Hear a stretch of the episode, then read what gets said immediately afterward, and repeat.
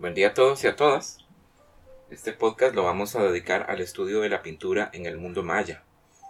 Voy a estarles leyendo unas secciones de un libro de la misma autora que están trabajando ustedes a lo largo del curso, Mary Ellen Miller, que está dedicado completamente al estudio de las artes visuales de estas gentes. Se llama Arte y Arquitectura Maya. Voy a leerles una versión en español que fue editada por el Fondo de Cultura Económico de México. Lo primero que vamos a hacer es leer una pequeña parte del capítulo titulado Los materiales del arte maya, que se dedica específicamente a hablar de los aspectos técnicos. Los muros encalados y alisados proporcionaban superficies ideales para la pintura, pero desconocemos la dimensión total de la tradición de pintura monumental. Los edificios de materiales perecederos pudieron haber tenido fachadas estucadas y pintadas, así como techos y cresterías. Se pueden ver sus imágenes en el arte maya, en calidad de vestigios de una tradición perdida. En Río Azul, Tikal y Caracol, los arqueólogos han encontrado tumbas pintadas del periodo clásico temprano, muchas de las cuales muestran una gama limitada de tonos crema, rojo y negro. La amplitud de las pinturas, realmente policromas, posiblemente jamás se conocerá. Pero la anómala conservación de los murales de Bonampak, que se ajustan a la escala humana y que fueron pintados a finales de la era clásica tardía, sugiere la posibilidad de que también existieron obras de esa relevancia en otros lugares. Los materiales de las pinturas monumentales eran muy caros. Muchos tenían que ser importados, incluyendo la azurita, que los artistas de Bonampak mezclaban con atapulgita para hacer el extraordinario pigmento azul que sobresale en las pinturas. Era tan valioso y raro este antiguo pigmento que una persona que en la antigüedad viera los murales de Bonampak los pudo haber admirado con el asombro de quien contempla los dorados mosaicos de Rávena, donde el lapislázuli, la azurita del viejo mundo, también se encuentra insertada en los muros. Códices mayas. Las pinturas en pequeña escala en la corteza interna de la higuera o en las tiras desplegables de pergamino de venado, los códices, hasta el momento mismo de la conquista española, fueron una tarea constante de los escribas mayas. Aunque su apogeo probablemente tuvo lugar durante el periodo clásico, en la contemporánea Europa de las edades oscuras, el papel era desconocido y el pergamino un lujo. Incluso en los tiempos de la conquista de México, los españoles se maravillaban del despilfarro azteca del papel, pues aunque lo usaban en sus libros, también adornaban con él su persona, sus tocados y las efigies de sus dioses. Ponían sus ofrendas sobre papel y también lo quemaban en los altares como continua ofrenda. Puesto que disponían de tal cantidad de corteza de higuera, también los mayas debían de considerar el papel un producto relativamente barato. Aunque solo podemos conjeturar cómo pudiera haber sido un libro del primer milenio, puesto que los cuatro que han sobrevivido se realizaron en una época justo antes de la conquista.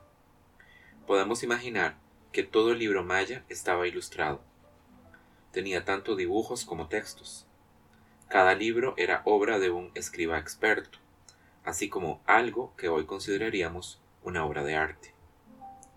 Frágiles y perecederos, algunos de estos libros del periodo clásico pudieron haber existido cuando el obispo Landa realizó su auto de fe o Inquisición de la Fe en el Yucatán del siglo XVI, quemando docenas en la hoguera.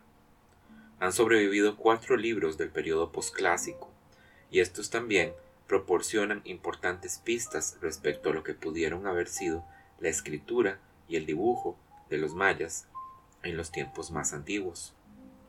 Para los mayas, el libro posiblemente fue una de las obras de arte más importantes y preciosas.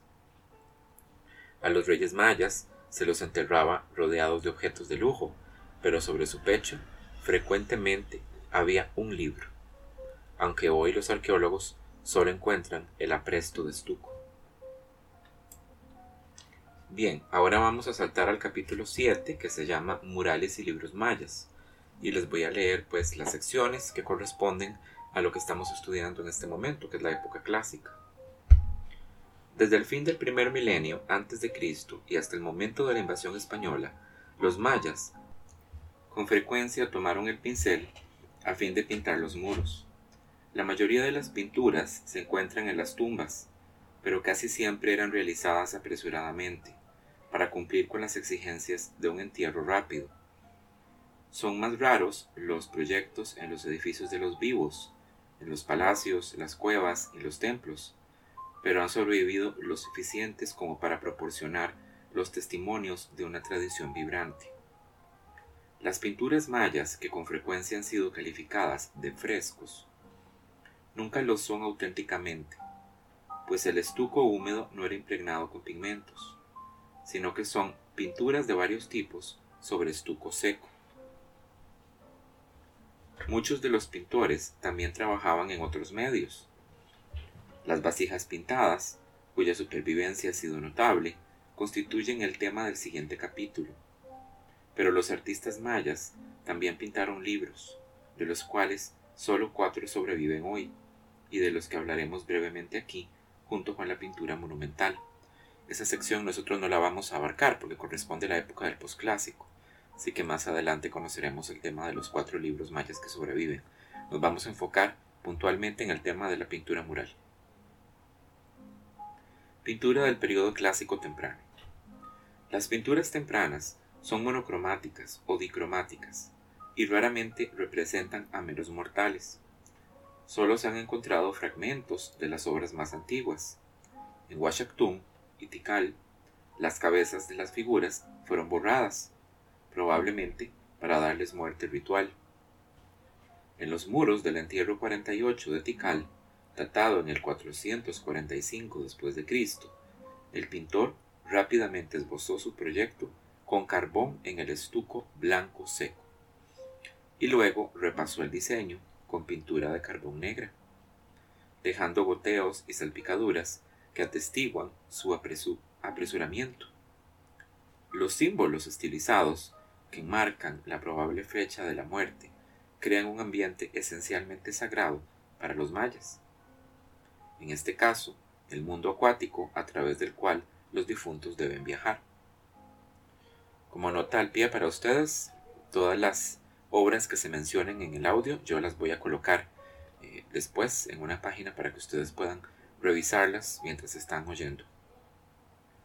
Las pinturas casi contemporáneas del río Azul pintadas con un pigmento sepia con relieves negros, están ejecutadas con mucho más esmero. Richard Adams excavó varias de estas tumbas en la década del 80 y algunas contienen pinturas relacionadas con formaciones rocosas protuberantes, semejantes a estalactitas. En otras se hallan pintadas las superficies estucadas dentro de nichos cuidadosamente cincelados en la piedra caliza. Las pinturas de la tumba 12 constan de ocho glifos sencillos de gran tamaño, dos en cada pared, pero lo que asombró a los estudiosos cuando se descubrieron fue que estos indicaban los puntos cardinales del mundo maya, el norte, el sur, el este y el oeste, como una brújula. Por lo tanto, el difunto en su tumba se encontraba en el centro del universo era un pilar simbólico del cosmos, destinado a la resurrección de acuerdo con la cosmología maya.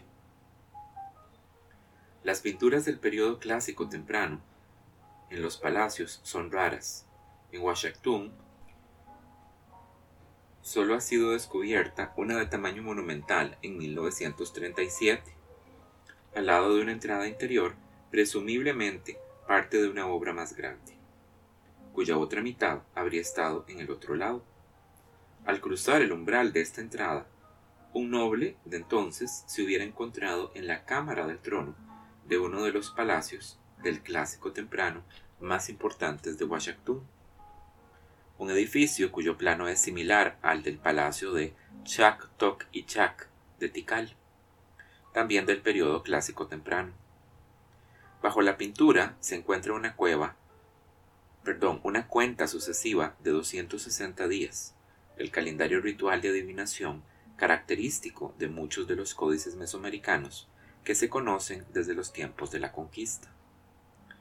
Ciertos sucesos se encuentran registrados a lo largo de la cuenta lineal, acaso relacionados con la elaborada escena figurativa en la parte superior, enmarcada con una ancha franja roja, al igual que los libros mayas. La pintura de Washington nos permite imaginarnos el aspecto de un libro maya de este periodo. La composición en la parte superior presenta viñetas de la corte en un tamaño equivalente a una cuarta parte de la dimensión de un ser humano. Escenas que reproducen los ritos que debieron realizarse en el palacio. a un guerrero visitante que viste a la usanza de Teotihuacán se le otorga un cordial recibimiento. Algunas mujeres se reúnen a la entrada de un palacio, cuyo techo está decorado con motivos de paja tejida. Unos cortesanos se disponen a sangrarse. Como los murales de Bonampak, los de Washington incluyen numerosos músicos. Estos demuestran la gran habilidad de los pintores, pues las figuras están superpuestas, y uno de los músicos se vuelve para dirigirse al que está detrás. Detalle que será repetido 300 años después en Bonampak, como parte de una fórmula de representación de séquitos musicales. Pintura del periodo clásico tardío, Bonampak. En el periodo clásico temprano, los pintores realizaban sus obras en los espacios de los vivos y de los muertos, donde quiera que los mayas erigieran edificaciones monumentales. Sin embargo, durante el clásico tardío, la tradición de la pintura mural se fue centrando más en el este y el norte, y una tradición de pinturas rupestres se desarrolló en Naktunich, en el Petén. Algunas sencillas pinturas en tumbas consisten en una fecha o un texto corto. Fueron realizadas en el Caracol, Belice, pero por lo general los recintos de las tumbas permanecieron sin ornamentos o como en el caso del Templo de las Inscripciones de Palenque, albergaron esculturas en estuco. Durante el periodo clásico tardío, los pintores crearon murales monumentales en estructuras dinásticas, tanto en la región de Yaxchilán como en Yucatán. Han sobrevivido pocos murales en las estructuras de los templos convencionales. La mayoría fueron pintados en las paredes de pequeñas cámaras palaciegas. Los investigadores han encontrado fragmentos de pinturas murales en la Pasadita, del lado opuesto del río frente a Yaxchilán. Allí mismo también se han conservado fragmentos de pinturas en estuco, casi todos en los edificios anteriores a 750. Sin embargo, las pinturas murales más notables del periodo clásico se hayan sobrevivido, perdón, que hayan sobrevivido, se encuentran in situ dentro de la estructura 1 de Bonampak, lugar cuyo nombre se puede traducir aproximadamente como muros pintados. Los señores de Bonampak, que se encontraban a solo 26 kilómetros de Yaxchilán, se habían afiliado, afiliado tanto con esta población como con otra cercana de menor tamaño, la Canja, cuando se hicieron las grandes pinturas hacia finales del siglo VIII.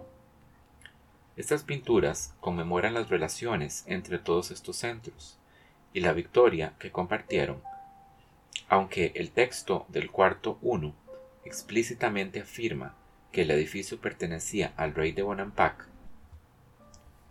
Yahau Changmuwan, la estructura 1 fue pintada por fuera y por dentro, aunque poco queda del ornamento exterior. Justo debajo de la cornisa corre un largo texto que probablemente alguna vez contuvo casi cien glifos, los cuales enmarcan el exterior del edificio de la misma manera que un vaso queda enmarcado por el texto en su canto.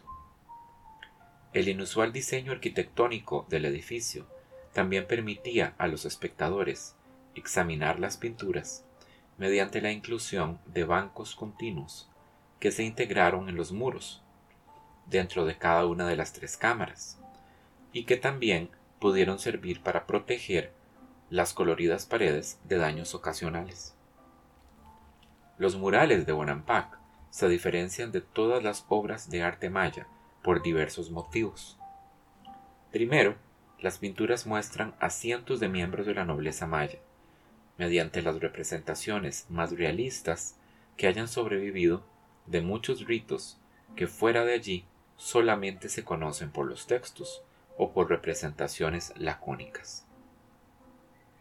Por lo tanto, las pinturas frecuentemente son ilustraciones obligadas de muchos aspectos de la antigua vida maya. Las clases sociales, la guerra, la vida palaciega, sin consideración de la naturaleza de las pinturas mismas. Luego, la escala de las pinturas equivale a la mitad o al tercio de la dimensión de la vida real. De manera que crean un entorno vital para el espectador sentado en los bancos. Pocas obras de la antigüedad mesoamericana son tan impresionantes para el espectador moderno. Además, las pinturas revelan emociones, particularmente en la representación de los cautivos del cuarto 2. En las pinturas sobre vasos de cerámica se puede ver ciertas emociones y cierto sentido del humor. Pero ninguna otra obra monumental de la antigüedad americana captura hasta tal grado el espíritu de la victoria y el dolor de la derrota. Finalmente, aunque diversos pintores trabajaron en los murales, algunos de ellos, principalmente los maestros de las paredes norte de los cuartos 1 y 2 tenían una habilidad extraordinaria para delinear el contorno y los movimientos del cuerpo humano. Los tres cuartos pueden verse como una secuencia, aunque el cuarto segundo es el mayor y sus bancas las más altas, de manera que seguramente tuvo funciones de sala de trono, donde los señores más importantes presidirían las reuniones. Al situar el cuarto que conmemora la guerra entre los otros dos, que recuerdan otros sucesos dinásticos, los pintores también proporcionaron una narración unificada y armónica de un mundo que parece haber sido fracturado simultáneamente por la guerra y el sacrificio. El cuarto 1 ostenta la notación introductoria, entre paréntesis serie inicial, de un texto maya, lo cual indica la probable primacía del cuarto en el orden de la lectura. Encima del texto, señores que visten capas blancas, algunos explícitamente calificados de ajau o señor, se acercan a una familia real que está sobre un trono amplio, incluyendo un niño que un sirviente presenta a los señores. Unos cuantos glifos en un bulto ubicado del lado derecho del trono identifican su contenido como cinco cuentas de ocho mil granos de cacao, considerable tributo o pago de impuestos en un mundo donde el cacao era uno de los pocos medios estandarizados de intercambio. Presumiblemente, los señores han llegado para pagar los impuestos y al mismo tiempo consolidar su lealtad a la familia real. El texto, en la parte inferior, señala la instalación de una autoridad posiblemente el niño que está siendo presentado bajo la supervisión de la familia real de Yaxchilán, y también la dedicación del edificio en 791. No se sabe si el rey es, en el trono es el de Bolampak o Yaxchilán. Los marcos para los textos que se encuentran en la parte de arriba jamás fueron ocupados. Es decir, la pintura nunca se terminó y como no están esas inscripciones no es posible saberlo. Solo un espectador sentado en la banca adosada podría haber examinado la parte norte sobre la entrada. Esta pared muestra a tres señores principales que se preparan para una danza de celebración, la cual posteriormente se realiza en la pared sur, una vez que se han puesto todas las mismas indumentarias de piel de jaguar, plumas de quetzal y boas disecadas. Un sirviente que está del lado derecho del señor del centro lo embadurna con una pintura roja. Otro sirviente se ocupa en atar un armazón plumario en la espalda del señor de la izquierda. Recientes fotografías infrarrojas ponen al descubierto algo que durante mucho tiempo estuvo oculto, a saber, la habilidosa técnica del pintor, que aplicó un, un vivaz contorno negro final sobre los colores ya pintados. Los contornos de los cuerpos y la representación de las torsiones musculares muestran su profundo conocimiento de la figura humana y del escorzo, de la forma de ver del ojo en vez de la forma de saber del cerebro. La representación de las manos no solo es particularmente meticulosa, sino que el detalle lineal de las figuras en este muro también indica una relación cercana con la tradición escultórica de Jacques más que con las pinturas en pequeña dimensión de la cerámica. Los señores principales de la escena del vestidor, en la parte norte, vuelven a aparecer de nuevo en una imagen de danza que está en la pared que se ve al cruzar el umbral del cuarto. La secuencia es clara. El vestido precede a la escenificación. Pero al especificar tal secuencia, los pintores mayas enfatizan la narración que se hilvana de cuarto en cuarto, dando la impresión de que el relato procede tanto hacia adelante como hacia atrás en el tiempo.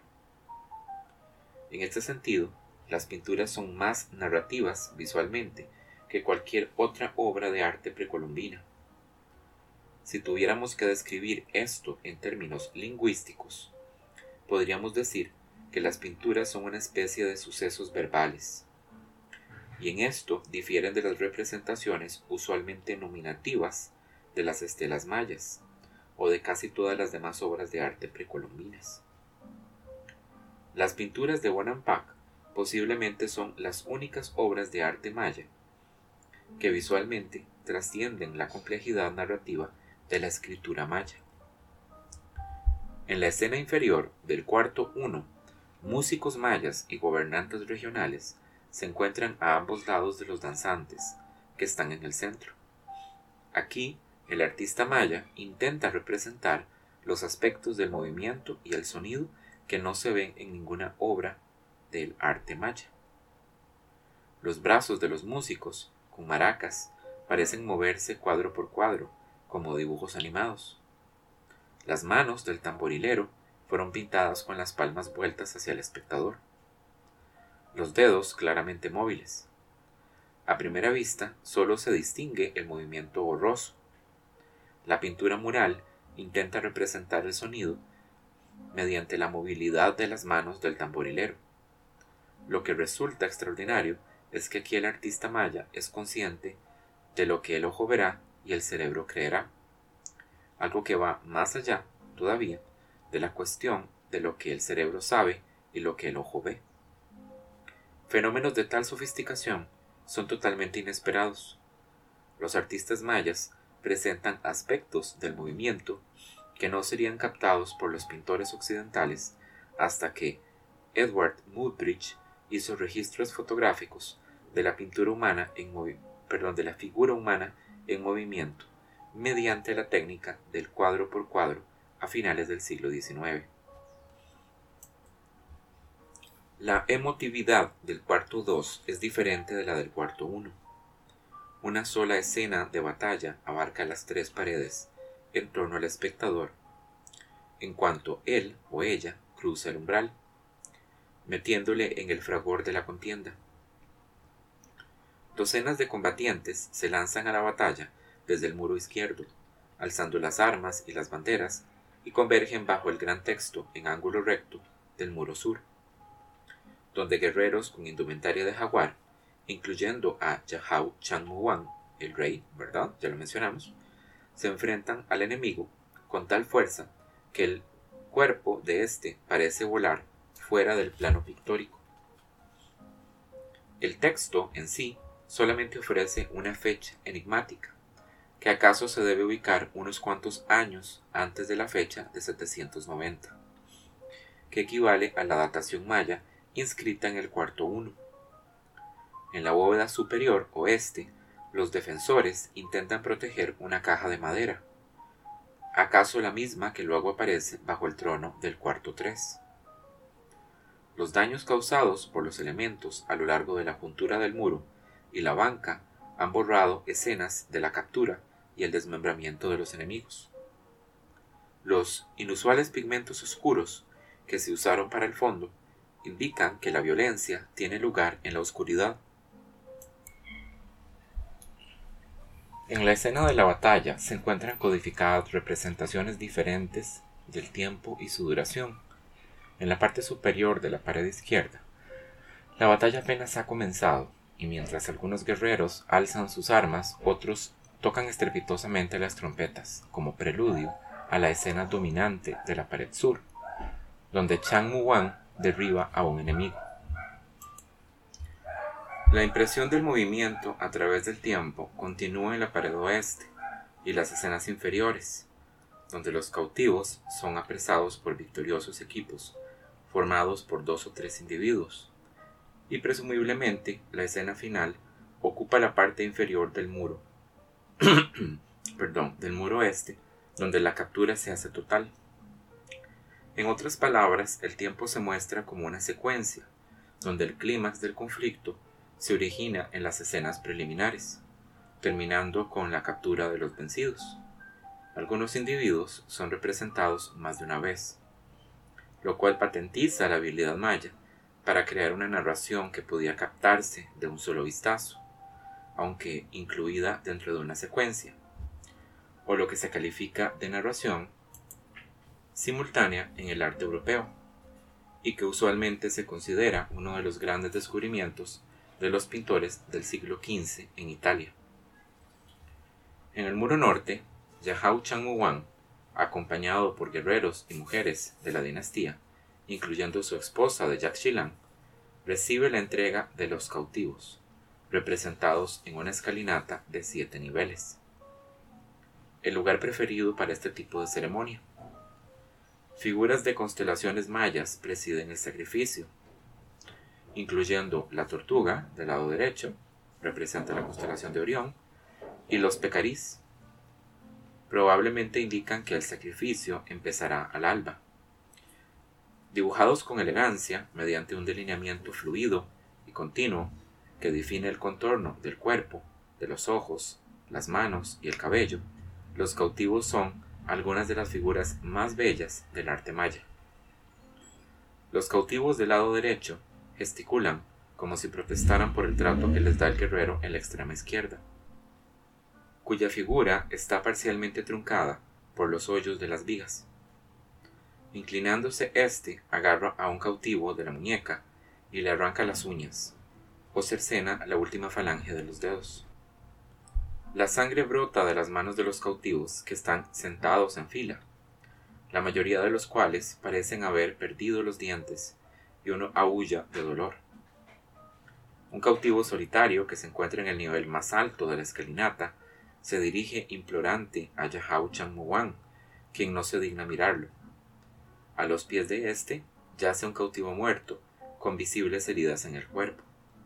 Su pie conduce la vista del espectador a una cabeza decapitada, cuyo cráneo abierto derrama los grises sesos.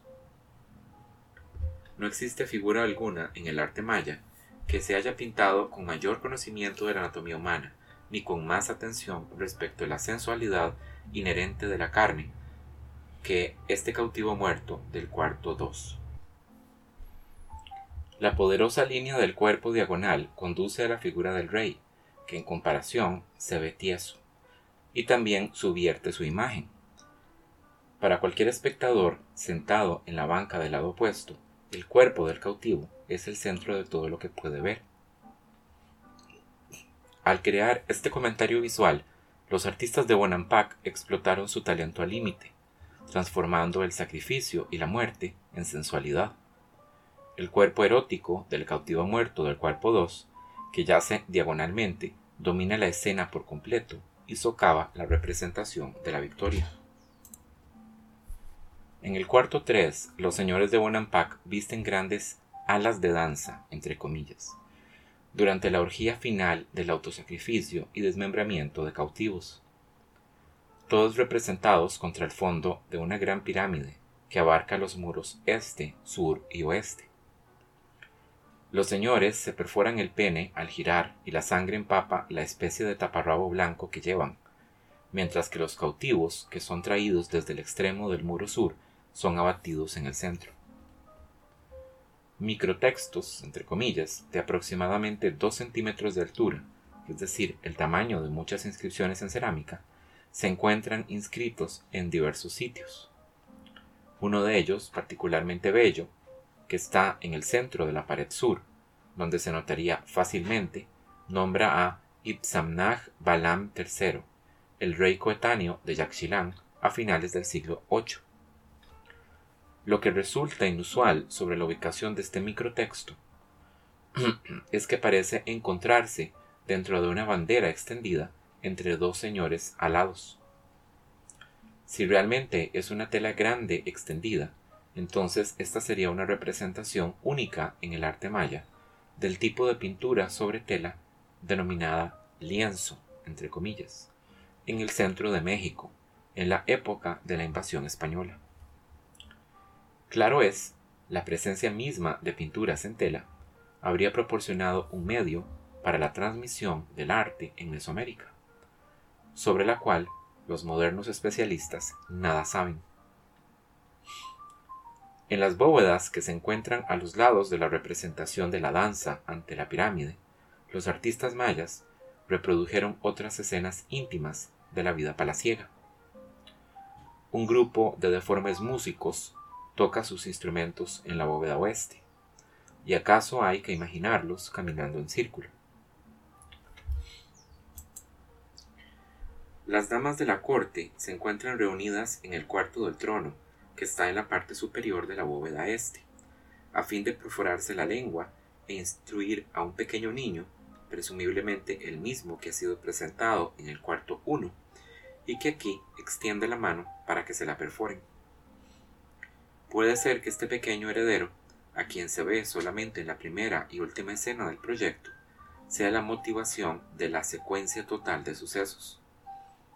Pero la magnitud de la batalla representada posiblemente muestra un mundo incontrolado.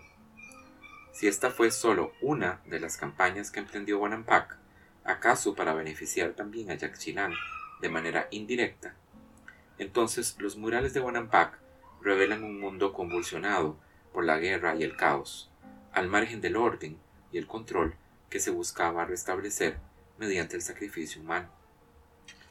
¿Acaso el mayor logro del arte maya, los murales de Bonampak, también son indudablemente las pinturas más notables del nuevo mundo indígena. Desde que se descubrieron en 1946, el tiempo y los elementos han causado estragos, y hoy las pinturas originales son una sombra de lo que fueron. Afortunadamente, la nueva tecnología, particularmente la fotografía digital e infrarroja, está contribuyendo a su reconstrucción. Bien, vamos a dejar hasta aquí porque ya terminamos una sección para que no se haga muy largo el audio y voy a continuar la lectura de este mismo capítulo en eh, otro archivo distinto.